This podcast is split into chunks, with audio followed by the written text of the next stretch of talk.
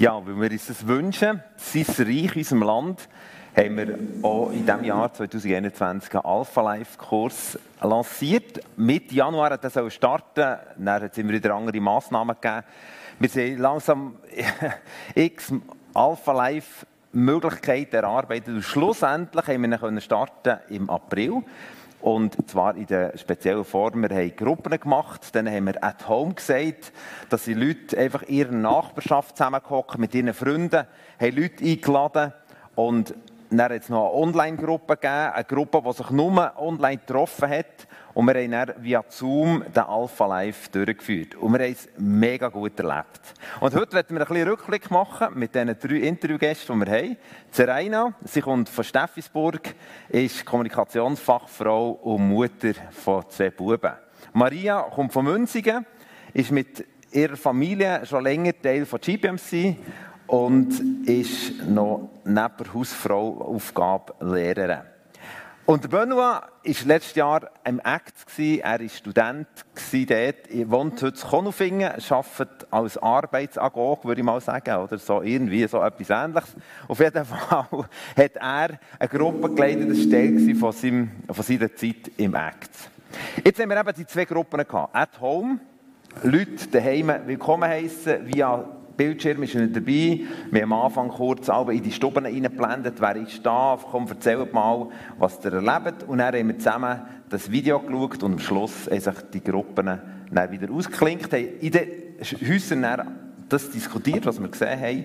Und du, Maria, hast so eine At-Home-Gruppe geleitet. Komm, gib uns doch kurz einen Einblick, wie ist es dazu gekommen, dass sich so eine Gruppe gebildet hat? Also ich habe das mit meiner Freundin gemacht, primär. Wir sind schon länger mit ihr und ihrer Familie freundschaftlich. Ähm, wir haben sofort an sie gedacht, wo Alpha Life ein Thema wurde hier gemein, haben sie gefragt und sie waren dann gar nicht, sie nicht interessiert gewesen. Wir waren ein bisschen enttäuscht und dachten, hey, es wäre jetzt super, mit ihnen das zu machen. Lustig war ja dann, dass der Kurs verschoben wurde in April. Und meine Freundin hat dann immer so ein nachgefragt, ja, läuft denn der jetzt? Und ähm, ich habe sie dann ein bisschen zappeln und dann gleich mal eingehängt und gesagt, ja, willst du jetzt dabei sein? Und sie war sofort Feuer und Flamme gewesen, und wir haben es dann so gemacht, dass wir sie als Besuch eingeladen die ganze Familie wir haben es noch geschickt gemacht. Also, da war dann auch der Mann dabei. Gewesen. Und er hat auch mitgemacht beim ersten Video und hat ja auch gewusst, auf was dass er sich einladen würde und auf was sich seine Frau einlädt. Jetzt hast du so eine Atomgruppe geleitet. Was war deine Investition? War das ein Krampf oder wie hast du das erlebt? Äh, zuerst habe ich auch noch das Heftchen angeschaut von den Leitern und mich so ein bisschen vorbereitet. Aber dann habe ich gemerkt, das ist so ein wie sind meine Gedanken oder meine, äh, meine Vorstellung, was jetzt besprochen müsste werden. Und es ist wie natürlich passiert, dass meine Freundin vor allem äh, einfach Fragen hatte.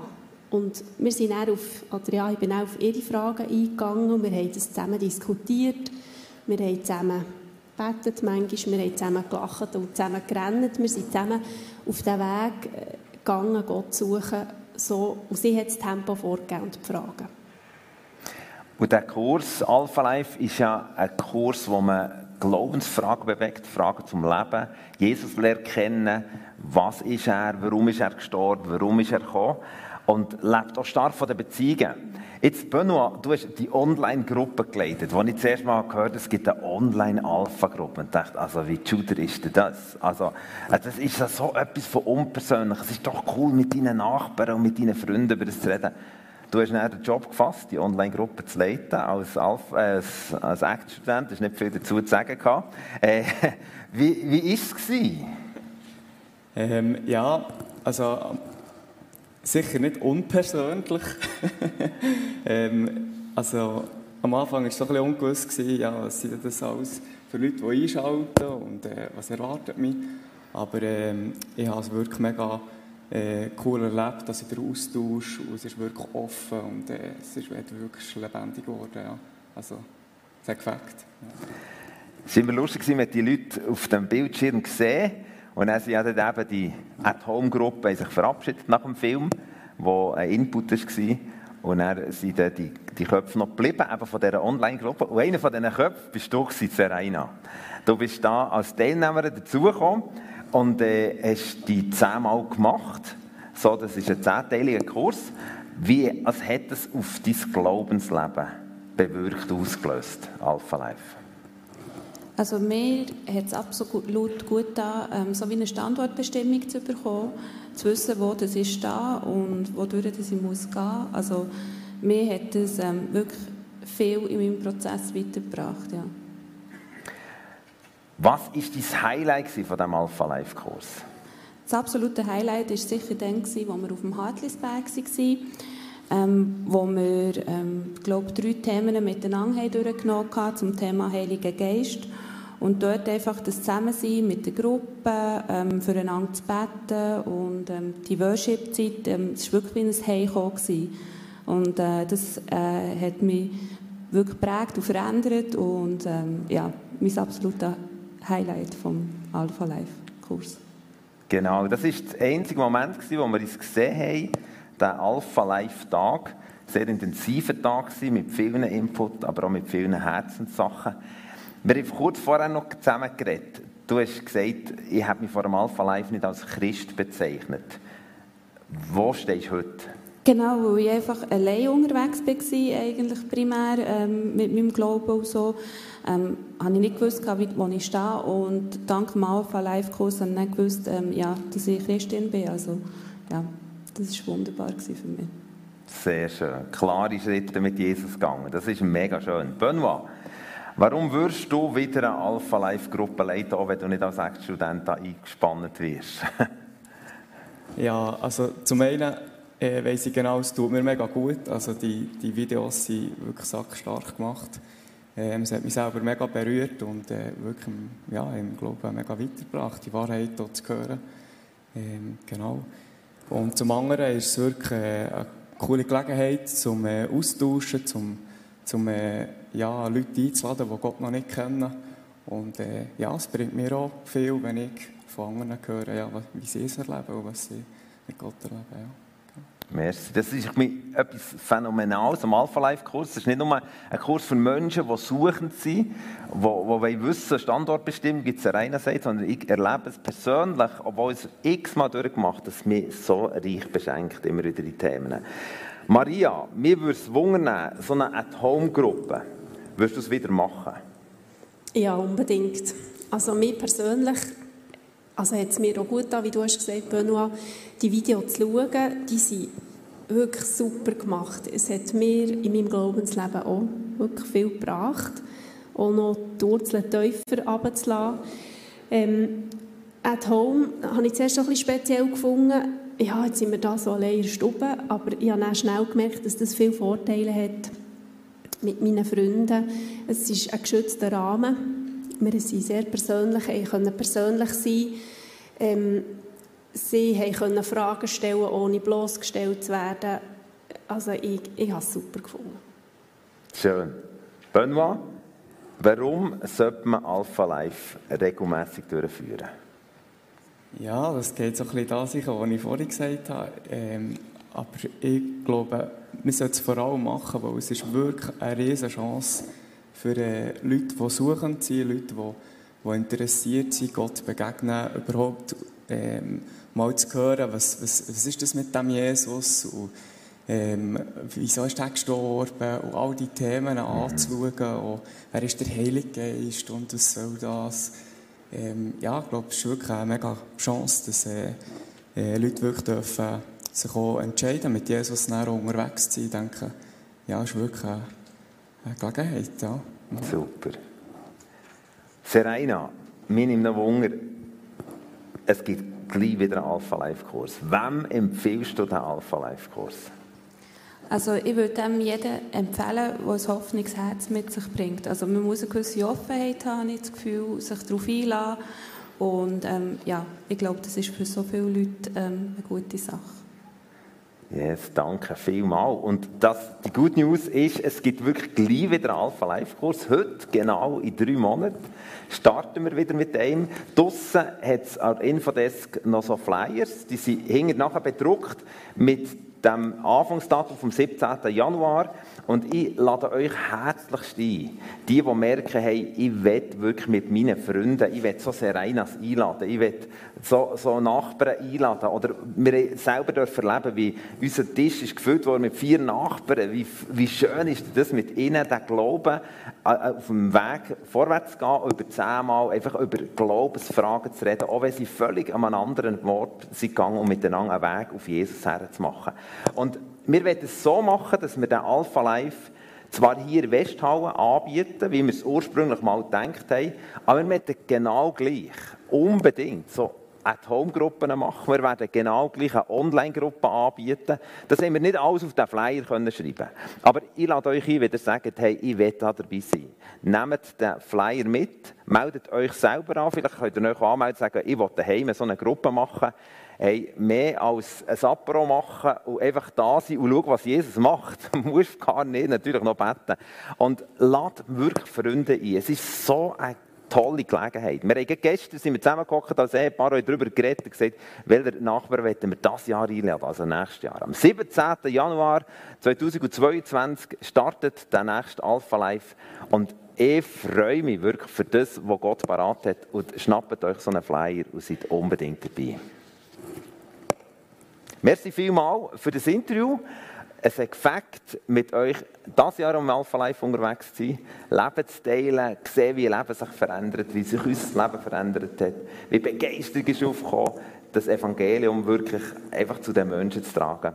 Und ich freue mich und hoffe, dass wir alle zusammen auch im nächsten Alpha Life wieder eine Rolle haben, vielleicht mit Leuten, die wir wieder einladen.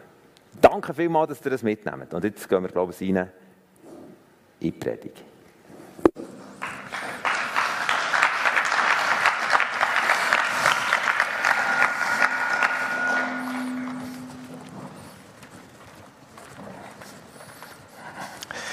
Guten Morgen miteinander. Wow, tut so gut zu hören, was Gott da hat, auch in diesem letzten Alpha Life Kurs, den wir hier miteinander dürfen erleben.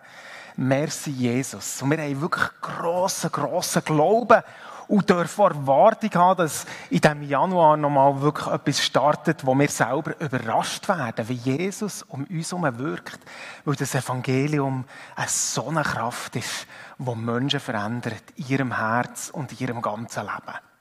Ich stehe hier ein bisschen weit hinter, gell? vielleicht denkt der eine oder andere, warum, warum kommt er jetzt nicht vor, wenn man davor so viel Platz hat. Es ist einfach, weil es sonst ganz blöde Rückkoppelungen gibt und darum habe ich da ein bisschen die hintere Reihe zurückgezogen.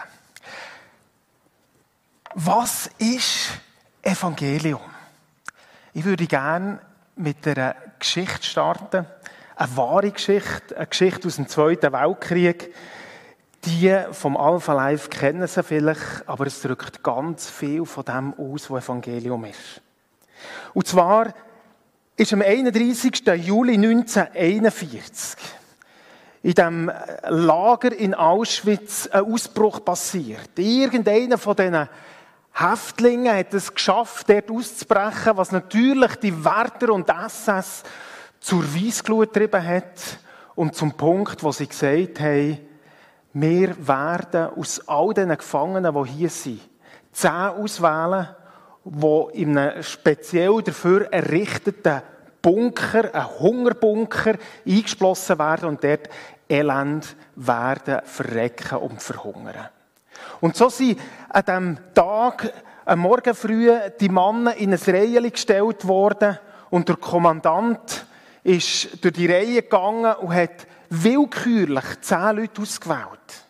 Und dann kommt er zu einem Mann, zu einem jungen Mann, der äh, dort ganz verdattert wie die anderen in dieser Todesangst gestanden ist, zeigt auf ihn und sagt, du bist der Nächste.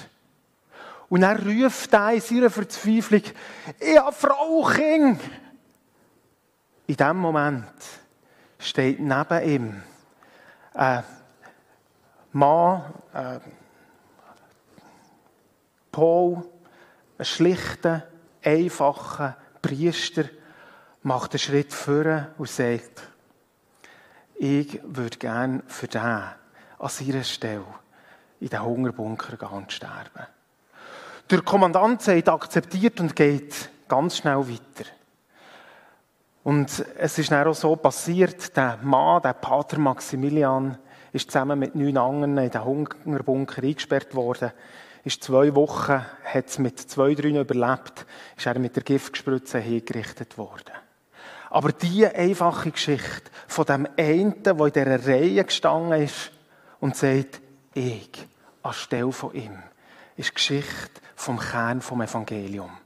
Liebe Leute, ich wünsche mir, dass wir das Staunen nicht verlieren über den einen, den Jesus, der hergestanden ist für uns, der gesagt hat, ist da her für ein Lano, ist da her für das Betli, ist da her für einen Peter. Ich mache den Schritt für ich. Jesus hat es gemacht. In dem ist Freiheit zu uns gekommen. Freiheit von Schuld und Sünde. Freiheit von der Strafe vor Sünde und Verdammnis und Hölle. Freiheit von der Macht von der Sünde. Freiheit von Verdammnis in diesem Leben. Da Freiheit, das ist das, was das Evangelium uns gebracht hat. Und über diese Freiheit, vor allem über einen ganz spezifischen Teil von diesem riesigen Evangelium, möchte ich heute mit euch ein bisschen genauer eingehen. Lasst uns zusammen einen Text lesen, ich hoffe, man sieht den da, wird eingeblendet aus 1. Korinther 4, 2 bis 4. Mal schauen, ob das klappt, ob das kommt. Ähm, genau. Ich lese es gerne einfach mal vor. Vielleicht könnt ihr es dann noch mitlesen, wenn es da äh, auf dem Screen erscheint. 1. Korinther 4, 2 bis 4. Der Paulus sagt dort, übrigens sucht man hier an den Verwaltern, dass einer treu befunden wird. Mir aber ist es das Geringste, dass ich von euch oder von einem menschlichen Gericht beurteilt werde. Ich beurteile mich übrigens auch selbst nicht, denn ich bin mir keiner Schuld bewusst, aber das ist für mich keine Rechtfertigung. Der mich aber beurteilt, ist der Herr. Mir aber ist es das Geringste, dass ich von euch oder von einem menschlichen Gericht beurteilt werde. Ich beurteile mich aber auch selbst nicht der mich beurteilt, ist der Herr. Tönt fast ein bisschen arrogant, wenn man das hört. Wie kann der von sich sagen, äh, ist mir eigentlich egal, was andere Leute denken. Übrigens, es ist mir auch egal, was ich denke. Entscheidend ist, was Gott über mich denkt. Das ist doch auf Berndeutsch gesagt die Aussage von dieser Stelle. Und ich glaube, dass in dem ganz, ganz viel vom Evangelium liegt. Und da möchte ich euch mitnehmen. Vielleicht zuerst zum Kontext. Warum sagt der Paulus so etwas? Der Paulus hat die Gemeinde in Korinth gegründet. Offenbar sind nach ihm auch noch andere äh, Apostel, Evangelisten gekommen. Ich weiss, dass der Apollos noch auf das Korinth gekommen und predigt hat nach ihm, dass der Kephas ist gekommen. Es hat verschiedene Leute gegeben, die sie kommen. Und in diesem Korinth hat es so eine kleine Dynamik gegeben, die dort losgetreten ist. Die einen haben sich aufblustert und gesagt, hey, also, gell, wir sind die Best Friends von Paulus und so ein bisschen seine Assistenten und wir gelten etwas. Die anderen haben gesagt, Paulus, also, der Apollos, das ist der, oder, der mächtig das Wort Gottes weitergeht. Wir, wir hören, wir sind ihm nach. Und so hat es Streit gegeben, man hat sich verglichen. Es ist ein Wettbewerb gewesen, wer ist denn besser, wer ist grösser. Und das ist die Situation und der Kontext, wo der Paulus reinredet. Selbstdarstellung, Selbstbezogenheit, sich vergleichen und beurteilen. Und hier kommt der Paulus mit dieser Aussage. Woher kommt denn das? Das, was bei diesen Korinther und ich glaube, hey, es ist nicht nur ein Problem der Korinther. Es ist ein Problem der Welt. Es ist ein Problem, wo auch wir eine Herausforderung, die mehr damit zu tun hat. Wie kommt der Paulus oder wie kommt es dazu, dass das bei den Korinther das Vergleichen und das selber darstellen und wollen gross sein, so stark vorhanden war? Auch über das redet der Paulus im Kontext. Er braucht ein ganz spannendes Wort und sagt, sie sollen sich nicht aufblähen. Und gemeint ist mit aufblähen wie ein Organ, das aufblasen wird, fast bis zum Zerplatzen. Und liebe Leute, ich glaube, genau das ist es, was mit unserem Ego passiert, unserem Innersten, unser Ich. Das hat einen unglaublichen Drang.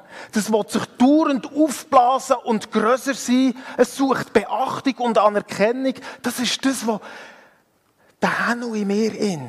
Das Ich, das er will. Unbedingt. Und kommt nie zur Ruhe. Kommt nie zur Ruhe immer ein Suchen nach Beachtung, Anerkennung, rastlos. Das menschliche Herz versucht, seine Identität auf etwas anderes aufzubauen als auf Gott allein. Es versucht oder bläst sich auf, es versucht, die Leere irgendwo aufzufüllen mit irgendetwas. Besitz, Anerkennung, Aussehen, was auch immer und steht in dem immer wieder in dem Vergleichen. Schaut, ich habe da zwei Messlatten mitgenommen. Messlatte, die man eine Zürkurve gemacht hat, die hat das nicht so perfekt, oder? Also, äh, wie die das da gemacht haben. Eine Messlatte, die ist ja, funktioniert ja ganz einfach. Sie sagt mir, wie gross sie bin, oder sie kann mir auch sagen, wie gross sie eigentlich sein sollte, oder? Also eine Messlatte gibt mir einen Wert weiter. Ich weiss noch, als ich mit einem von meinen Gielen äh, Europapark bin, dort hat so die Messlatten, vor allem so auf diesen Bahnen, die spannend wären gewesen. Weiss nicht, der Elia hat unbedingt auf die Silverstar wollen, aber dummerweise war dort die Messlatte auf 1,20 gewesen. Und er hat dort nur 1,15 gehabt. Und er hat dann versucht, so ein bisschen auf den Zehenspitzen an diesen Leuten vorbeizulaufen, bis der eine kommt und so oben auf die Schulter drückt und sagt, nicht, längt nicht. Du hast es nicht erreicht, die 1,20. Du kannst auf eine andere Bahn, aber hierher kommst du nicht. Vergleichen. Ich glaube, liebe Leute, und ich glaube, es ist etwas, was uns kaputt macht. Wo der Paulus hier von sich selber ihre totale Freiheit davor hat. Er sagt, hey, es ist so ein Beurteilen bei euch. Es ist so ein Messen. Wer ist wie gross? Es ist so ein Vergleichen. Ich vergleiche mich nicht mehr. Ich leite mein Urteil nicht von dem ab, was andere sagen. Mein Urteil hängt auch nicht von dem ab, was ich selber über mich denke, übrigens. Sondern mein Urteil kommt allein von Gott. Was für eine Freiheit. Aber in das Vergleichen möchte ich mit euch ein bisschen reingehen. Was heisst denn das? Das Vergleichen von den Korinther. Wie sieht es bei uns aus? Ich glaube, es gibt Messlatten und vielleicht werden die uns vermitteln, du, es gar nicht so gedacht. Das ist einer, der eine Story erzählt, die er mit Gott erlebt hat, aber in deinem Herz passiert etwas. Es wird automatisch zur Messlatte und du denkst, genau, das fehlt mir, so müsste es sein. Du gibst vielleicht alles dafür, für dort drinnen zu wachsen, erreichst es nicht. Und die Folge von Messlatten, die Folge von Vergleichen ist immer einerseits Verdammnis oder Stolz. Es gibt keine andere Möglichkeit. Entweder verdammen wir uns selber oder wir werden stolz. Hey, liebe Leute, das Evangelium, und ich komme nachher darauf zurück, das Evangelium ist gekommen, um diese Messlattengeschichten in unserem Leben ein Ende zu machen. Lass mir ein paar Beispiele bringen von dem Vergleichen. Von dem Vergleichen, wie wir es untereinander erleben. Wo der Paulus sagt, ich lasse mich eben nicht von anderen beurteilen hänge das da mal als Stichwort an die erste Messlatte her. Wie sieht das aus? Wo vergleichen wir uns? In den verschiedensten Lebensbereichen. Eben, vielleicht ist es eine Geschichte. Kuno da, vielleicht kommt er zu mir und sagt, hey, jetzt habe ich so eine gute Zeit gehabt. Ich war ein paar Tage in der Stille und Gott hat zu mir geredet. Wow, ist das erfrischend gewesen. In meinem Herz passiert ich schaue die Messlatte und denke, Mist, still, ein paar Tage. Boah, müsste ich auch, auch. Ich muss mir mehr Mühe geben. Ich soll doch dort auch, ich soll dort drin auch wachsen. Und wenn ich es nicht erreiche, dann verurteilt mich mein eigenes Herz und sagt, hey, Mist, du hast es nicht geschafft. Oder ich muss mich erinnern, dass eine Familie zu uns ist und hey, mega stark, was sie erzählt haben. Sie erzählt, wie sie mit ihren Kindern angefangen haben, für andere prophetisch zu hören. Sie haben und haben erzählt, wie das einen Einfluss hat auf einen Live-Groove. Wie ihre Kinder angefangen haben, Eindrücke weiterzugeben im Live-Groove. Wie Menschen von dem sind getroffen worden. Jetzt gibt es eine Möglichkeit, wenn ich keine Messlatte kenne. Ich freue mich doch über das. Denke, wow! Wenn ich aber in dieser inneren Konkurrenz stehe, wenn meine Identität, mein Ego nicht ausgefüllt ist, sondern dauernd nach Bestätigung und Identität sucht, komme ich sofort in Konkurrenz und denke, okay, also bei uns, und genau so war es. Bei uns auch müssten wir auch, auch noch müssten wir auch etwas dafür tun. Und es gibt immer eine Skala und eine Wertung und ein Urteil. Noch eines. Der Paulus sagt, hey Freunde, aus diesem Urteilen bin ich ausgestiegen. Jetzt klingt das ziemlich noch heftig, oder? Das ist noch arrogant. Meint ihr damit, ich lasse mir nicht mehr sagen. Andere haben mir schließlich nicht zu korrigieren. Ich bin der Paulus. Nein, das ist nicht seine Haltung. Aber das, was der Paulus sagt, ist das Urteil. Das letzte Urteil. Zu sagen und zu bestimmen, wer ich bin. Mein Leben zu kontrollieren. Das lasse ich nicht zu, dass es über andere Leute passiert.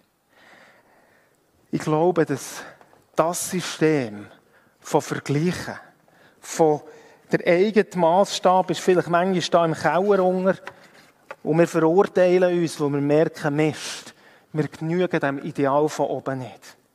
Oder vielleicht ist der Maßstab sieht viel besser aus und wir sind weit oben und ähm, merken, wow, eigentlich ist es gar nicht so schlecht. Aber es ist ein Spiel, das uns kaputt macht. Ein Spiel, wo der Paulus hat gesagt, das Evangelium befreit mich davon, das Spiel müssen mitspielen. Und das ist Freiheit. Und wenn ich in Kille hineinschauen, ich glaube, es ist auch ein Teil von uns. So schnell kommen wir an den Punkt, wo ich mein Leben beurteile, indem ich andere anschaue. Wo das Zeugnis vom anderen, wo vielleicht sogar eine biblische Aussage, es mag gut gemeint sein, aber zu meinem eigenen Richter wird. Das, was gut ist, wende ich auf mich an und sage, Scheiße, ich genüge dem nicht. Und es kommt Verdammnis und ein Urteil in mein Leben, das das Evangelium so nie hat wollen. Hey, lasst uns das vergleichen. Das Vergleich abgeben. Das Kreuz hat uns genau von dem befreit. So oft, ich werde ein paar Beispiele geben, Messlatten. Sie sagen mir, wie heilig das mein Leben aussehen sollte wie ich als guter Vater oder Mutter sollte aussehen wie mein Gebetsleben sollte aussehen was Erfolg als Christ bedeutet, wie Grosszügigkeit aussieht. Und seien wir ehrlich, es wird nie genug sein. Unser Herz wird in diesem Bemühen nie zur Ruhe kommen. Der Paulus sagt über sich, sogar wenn ich meinen eigenen Maßstab erfülle, bin ich wegen dem noch lange nicht gerechtfertigt. Es ist ein Spiel, das kein Ende hat, das Gemeinschaften und Menschen kaputt macht wo wir uns dauernd vergleichen. Wer ist besser? Habe ich es erreicht oder nicht erreicht? Paulus definiert und sagt, das Spiel ist vorbei. Ja, wie ist denn das mit der Bibel? Setzt die Bibel selber nicht auf von diesen Messlatten und sagt uns, wir sollen heilig leben. Sagt uns, danket alle Zeit, betet und hört nicht auf. Gibt es nicht ganz viel von diesen Messlatten in der Bibel?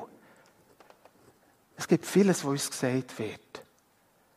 Aber die Meinung vom Evangelium ist nicht, dass der Erfolg von dem uns definiert, wer wir sind. Versteht ihr? Es ist ein Unterschied. Entweder motiviert es mich, aus Dankbarkeit zu machen, was Gott mir sagt. Oder ich versuche dauernd aus dem heraus meinen Wert abzuleiten. Und das ist nicht das, was die Bibel gemeint hat. Jetzt würden vielleicht ein paar sagen, okay, ähm, das mit dem Vergleichen, das ist wirklich ein Seich. Das macht uns kaputt. Immer auf das andere zu schauen und sich selber zu verurteilen oder stolz zu werden. Nein, das kann es nicht sein. Das, was wir brauchen, ist doch unser eigener Maßstab. Wir müssen zu unserem Selbstwert schauen. Wir müssen den aufpolieren. Vielleicht braucht es auch mal ein Wort an uns selber zu sagen, hey, so eine schlechteKeit bin ich denn nicht. Eigentlich bin ich ganz grossartig. Und wenn ich auf mein Leben zurückschaue, habe ich Zeit oder andere geschafft. Der Paulus sagt, das ist absolut keine Variante. Er geht noch viel weiter als viele um uns um würden gehen. Er sagt nicht nur, zu vergleichen führt ins Abseits, ins Verurteilen und macht uns kaputt. Er sagt, auch das Urteil, von mir selber, Freunde, das Urteil über mich, das interessiert mich nicht. Hey, spürt ihr etwas von dieser Freiheit in dieser Aussage, die der Paulus da drinnen macht? Was andere Leute sagen, sagen sie jetzt auf Berndeutsch, ist mir egal. Wie ich selber mich beurteile, ist nicht maßgebend. Was Gott über mich sagt, das ist das, was mein Leben ausmacht. Das ist maßgebend über mein Leben. Mir ist es das Geringste, dass ich von euch oder einem menschlichen Gericht, ja auch spannend, oder? Menschliches Gericht, was hat es denn mit dem Gericht zu tun? Genau das passiert im Vergleichen. Wir stehen entweder unter Anklage oder unter der Verteidigung. Aber es macht uns kaputt. Ich stehe nicht mehr unter dem Gericht und ich beurteile mich selber nicht. Kennt ihr das? Immer höher, immer besser, dauernd antrieben, um irgendwo etwas vielleicht von dieser Lehre auszufüllen. Ein innerer Sauchheib, der uns sagt, es längt noch nicht. Es ist noch gerade ein bisschen zu wenig. Und ich sage euch, der innere Sauhung, der kann sehr, sehr fromm daherkommen. Der kann sehr fromm daherkommen. Du musst noch ein bisschen mehr beten, dass du es geschafft hast. Du musst noch ein bisschen heiliger leben. Du hast, verstehst, bist noch ein bisschen drunter. Gib noch ein bisschen Gas. Und am Schluss stehen wir da und denken, ist das wirklich die Freiheit vom Evangelium? Dass wir in einem Wettrennen laufen, im Vergleichen und kämpfen, ist das das, was Gott gemeint hat? Mehr, höher, schneller. Jemand hat in unseren Ferien, in einer GPMC-Ferien am Anfang, hat mich super gedacht, hat Miriam gesagt, hey, schaut, wir sind hier nach aufeinander oben. Wir werden einander sehen und beobachten, automatisch. Die Families nebeneinander. Du siehst, wie andere Väter und Mütter mit ihren Kindern umgehen. Und lass uns aufpassen, dass wir nicht in ein Vergleichen und in ein Konkurrenzieren hineinkommen. Wo wir entweder stolz werden oder uns verurteilen. Ich sage es in meinen Worten. So wichtig, das zu definieren, weil es nicht das Evangelium ist. Wie kommen wir zum Punkt, wo wir uns nicht mehr kontrollieren oder bestimmen von dem, was andere denken und nicht mal von dem, was ich über mich denke? Wie kommen wir zu diesem Punkt? Übrigens, vielleicht noch ein Beispiel, was denn das hier bedeutet. Nicht zu vergleichen, sondern die eigenen Maßstäbe. Hey, ich kann mich erinnern, als ich mal so ein bisschen Unzufriedenheit in meiner eigenen stillen Zeit habe, ich gedacht, so, Ärmel hinterkrempeln, jetzt, jetzt muss ich, ich muss nochmal den Maßstab definieren, wie ich mein Leben mit Gott lebe. Und dann habe ich ein Zettel vorgenommen, habe das alles schön aufgeschrieben. Am Morgen stehe ich dann auf, ich lese meine zwei oder drei Kapitel, ich werde das Vater unser beten, am Mittag lese ich noch etwas aus den Sprüchen und etwas aus den Psalmen, am Abend eine Kindergeschichte erzählen, für die Kinder beten und einen Gebetsspaziergang.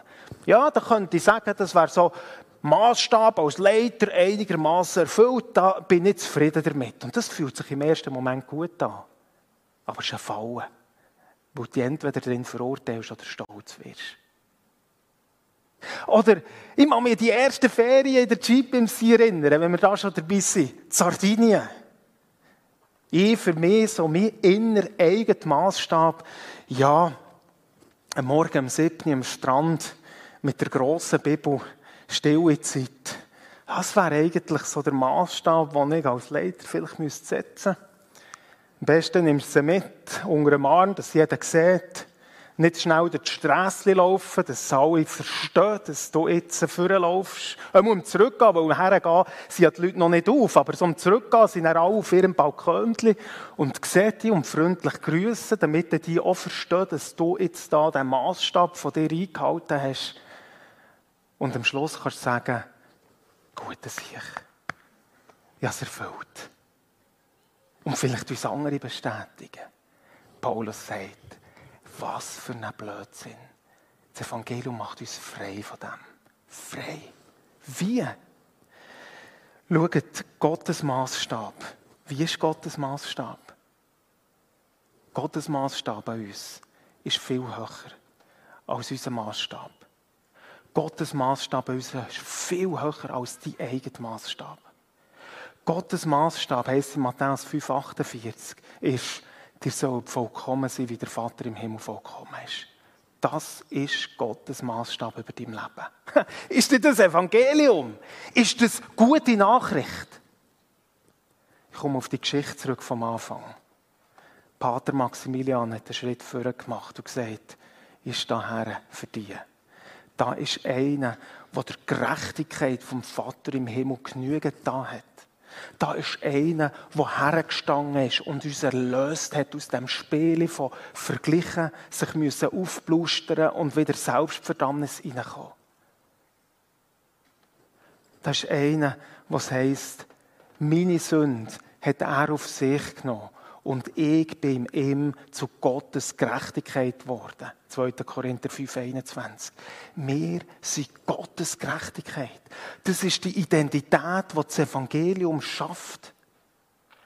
Wir sind gerecht, wie Jesus gerecht ist. Nicht, weil es auf dieser Skala wir alle Normen erfüllt haben, weil Gott uns gerechtfertigt hat. Schaut, lasst uns mit diesen Mass Messlatten die auf die Seite stellen. Das Spiel ist vorbei. Wir sind nicht mehr vor dem Gericht. Der Gerichtssaal ist geschlossen. Das Evangelium hat zugetan. Wir stehen nicht mehr unter der Anklage. Römer 8 heisst, da ist keine Verdammnis in dem, was in Jesus Christus ist. Dem, der aus dem Glauben herauslebt. Keine Verdammnis. Einfach nicht. Es gibt etwas anderes als Messlatte. Und jetzt hole ich das da noch schnell hinter dem Vorhang vor das ist der Ersatz für unsere Messlatte. In Christus haben du und ich eine neue Identität. In Christus sind wir befreit. In Christus hat das Spiel ein Ende. Und wir können mit dem Paulus von Herzen sagen, das Urteil von anderen über mich, das, was so endgültig aussieht und wir definieren, wer ich bin, nein, ist vorbei. Mein eigenes Urteil, interessiert mich nicht. Mich interessiert, was Gottes Urteil über mir ist. Sein Maßstab ist hoch, viel zu hoch. Nie erreichbar für einen von uns. Aber er selber ist an das Kreuz gegangen und hat damit, hat damit jeden Maßstab erfüllt. Jeden. Und uns vollkommen und gerecht vor Gott hergestellt. In Markus 1,11 steht ein wunderbarer Vers, was heißt, hey, Gott hat zum, der Vater hat zu Jesus geredet und gesagt, du bist mein geliebter Sohn, an dir habe ich wohlgefallen. Das war die Stimme über den Sohn Gottes. Und wisst ihr was? Das ist die Stimme über uns. Das ist die Stimme über dir, wenn du Jesus Christus bist. Es ist fertig mit Messlatten. Die Stimme von ihm über dir ist, du bist mein geliebter Sohn, meine geliebte Tochter. Und aus dem heraus lässt sich frei leben. Aus dem heraus ist die Korrektur von anderen Leuten kein Problem mehr. Weißt du warum? Weil es mich nicht mehr definiert. Aus dem heraus kann ich frei leben. Sehnst du auch nach dieser Freiheit, die der Paulus dir vorschreibt? Ist mir egal, was andere denken in Bezug auf meine Identität. Ist mir auch egal, wie mein eigenes Urteil aussieht. Der Paulus hat ihre Freiheit davon erzählen im Römer 7 von dem Kampf von der Sünde, wo er manchmal hoffnungslos ausgeliefert ist, beschreibt es übrigens im Präsens, in der Gegenwart, also nicht etwas von früher, sondern er beschreibt real den Kampf. Er sagt, hey, eigentlich bin ich einer von den allerletzten. Der Paulus kann das, weißt du warum? Weil er seine Identität nicht an sein Sein hängt. Gleichzeitig ist er nicht so kriechend durchs Leben gegangen, sondern selbstbewusst. Der Paulus hätte doch können sagen Hey, den sogenannten Aposteln stehe ich dann übrigens überhaupt nicht nach. Ich habe mehr da als der alle. Aber sowohl seine Leistung als auch seine Sünde hat ihn nicht definiert. Definiert hat ihn das Evangelium. Freunde, wir sind frei. Und wenn ich hier hineinschaue, wenn ich in mein eigenes Leben hineinschaue, merke ich, wie das Vergleichen, das sich bemessen, Vergleichen mit anderen, verdammen, freisprechen, aber doch nie zur Ruhe kommen, wie es etwas ist, was mich so lange geprägt hat. Von dem habe ich genug. Und lasst uns heute miteinander sagen, es ist genug. Das Evangelium hat uns frei gemacht. Es hat uns eine neue Identität gegeben. Bist du da und merkst, ich vergleiche mich immer wieder. Vielleicht als Mutter mit anderen Müttern. Es gibt so viele Aussagen, die uns wie eine innere Messlatte sind. Mutter, die sagt, ja, pff, Kinder sind langsam grösser, eigentlich sollte ich auch, wieder arbeiten. Und sofort kommt das Urteil. Aber nein, ich gehe nicht, ich wüsste auch nicht wo und bringe es nicht her. Vielleicht bist du als Single da und du erlebst die Messlatte, die Aussage, das Urteil von anderen, sagen, eigentlich wäre ich das Ziel, verheiratet Ziel, Familie zu haben, jetzt bin ich über 40, ich bin immer noch Single. Mist, Verdammnis kommt über dich. Nein, das Spiel wenn wir nicht mehr spielen. Wir sind frei in Jesus Christus. Wir gehen jetzt in eine Zeit vom Lobpreis hinein. Aber ich möchte einfach uns ermutigen, auch als Zeichen zu sagen, ich steige aus. Ich stehe nicht mehr Anklage. Wenn das etwas ist, wo du sagst, ja, das wollte ich. Dann werde ich dich jetzt zu Band darf gerne vorkommen. Vielleicht kann man auch schon ein paar Takte spielen, aber ich möchte, dass wir persönlich auf das auch reagieren können. Du merkst, hey, das Vergleich und die Konkurrenz ist ein Teil von meinem Leben. Aber ich will aussteigen, weil das Evangelium hat einen Ausweg geschafft. Ich definiere mich nicht mehr über andere, aber auch nicht über meine Maßstäbe. Wenn du zu dem ein Ja, das Worte hast, dann lass uns jetzt einfach in dem, währenddem dass der Andreas schon mal ein paar Tage spielt, einfach aufstehen und das mit unserem Aufstehen bezeugen. Amen. Du darfst gerne ein paar Takte spielen und ich werde uns einladen, einfach die Frage noch mal zu stellen. Stehe ich dem Vergleichen? bin ich konfrontiert mit meinen Maßstäben und komme immer wieder in das Verurteilen.